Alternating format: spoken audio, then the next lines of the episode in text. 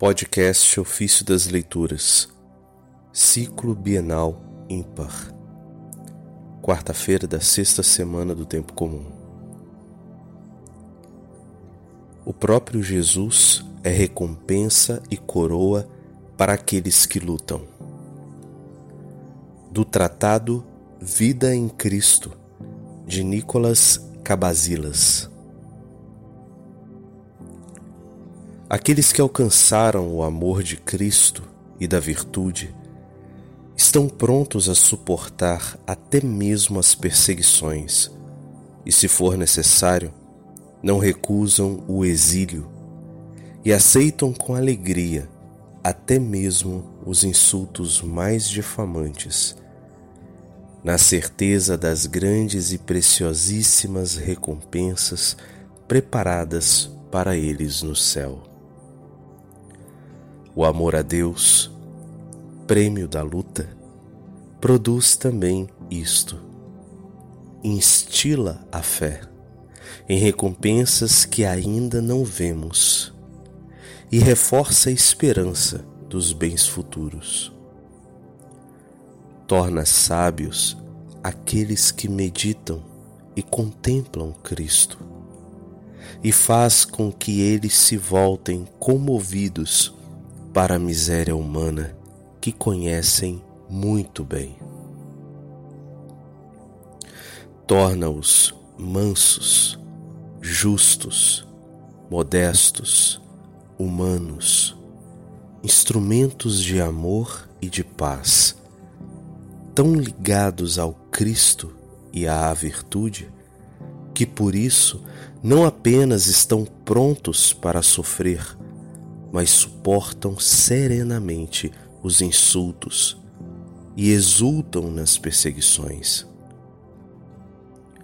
Portanto, desta meditação podemos adquirir nós também imensos benefícios e encontrar a felicidade.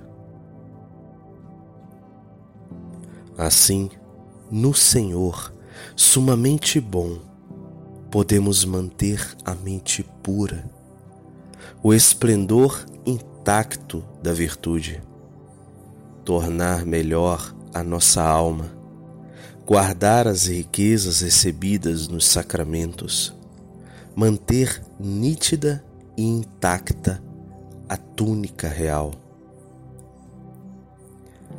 Assim como é próprio da natureza humana o controle de si mesmos, e o bom uso da razão.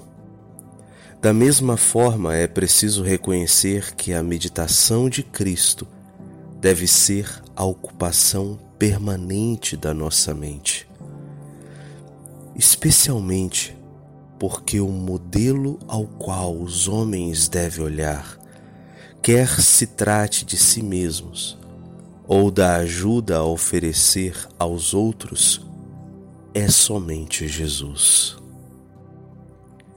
Só Ele pode mostrar aos homens a verdadeira justiça, quer para consigo mesmos, quer nas relações com os outros.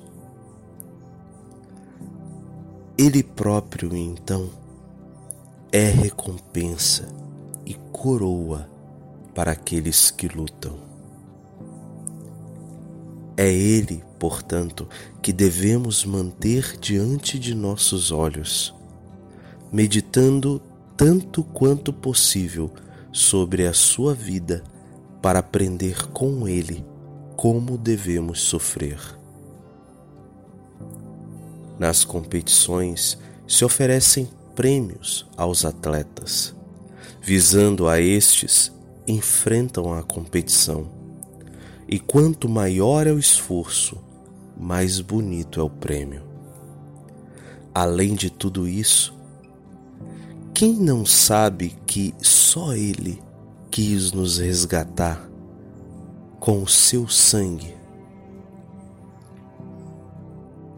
Portanto, não há outro a quem devemos servir e para o qual doar inteiramente a nós mesmos corpo, alma, amor, memória, e qualquer outra atividade da mente. Por isso, Paulo diz: Não pertenceis a vós mesmos. De fato, fostes comprados por um grande preço. 1 Coríntios 6, de 9 a 20